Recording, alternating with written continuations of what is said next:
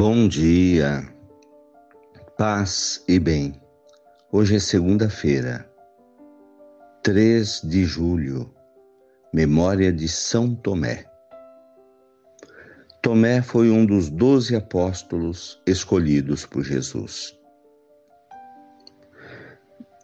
Sua fraqueza foi demonstrada em não acreditar que Jesus tinha ressuscitado quando ele estava ausente na primeira aparição aos apóstolos.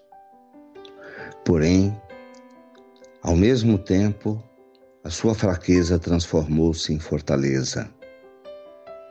Quando ele encontra-se com Jesus na sua segunda aparição, e dos seus lábios é que sai essa palavra que proclamamos até hoje meu Senhor e meu Deus. Miremos no seu exemplo. Renovemos todos os dias a nossa fé, dizendo: Meu Senhor e meu Deus, eu creio. O Senhor esteja convosco, Ele está no meio de nós. Evangelho de Jesus Cristo, segundo João, capítulo 20 versículos 20 a 24. Tomé, que tinha o apelido de Dídimo, era um dos doze. Não estava com os apóstolos quando Jesus veio. Os outros discípulos lhe contaram depois: Vimos o Senhor. Mas Tomé lhes disse: Se eu não ver a marca dos pregos nas suas mãos, se eu não puser o dedo nas marcas dos pregos, se eu não puser a mão do seu lado, não acreditarei. Oito dias depois, encontravam-se os discípulos novamente reunidos em casa e Tomé estava com eles. Estavam fechadas as portas. Jesus entrou assim mesmo, colocou-se no meio deles e disse: A paz esteja convosco. Depois disse a Tomé: Põe o teu dedo aqui e olha as minhas mãos. Estende a tua mão e coloca-a no meu lado ferido. E não sejas incrédulo, mas fiel. Tomé respondeu: Meu Senhor e meu Deus. Jesus lhe disse: Acreditas porque me viste? Felizes todos os que crerem sem nunca terem me visto palavras da salvação. Glória a vós, Senhor. Tomé nos deixa um legado. Como homem, como ser humano, ele duvidou do que os apóstolos lhe contaram. Não vou acreditar, porque eu não vi. Porém, depois, vendo Jesus, ele proclama: Meu Senhor e meu Deus. E Jesus então nos pede: acredite, mesmo sem ver. Esse é o grande desafio que Jesus nos propõe. Não o vemos enquanto um ser físico mas podemos senti-lo.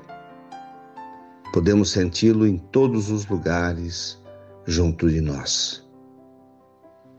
Façamos a nossa profissão de fé acreditar no Senhor, na vida, nas situações, nas respostas que Ele nos dará atendendo as nossas preces.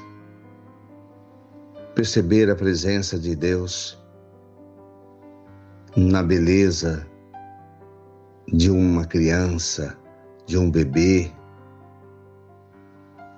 na beleza de um ser humano, de uma pessoa. Sentir a presença de Deus que demonstra carinho por nós quando alguém faz isso por nós. Sentir que Deus nos abençoa demonstrando que está atendendo a nossa oração quando alguém nos ajuda.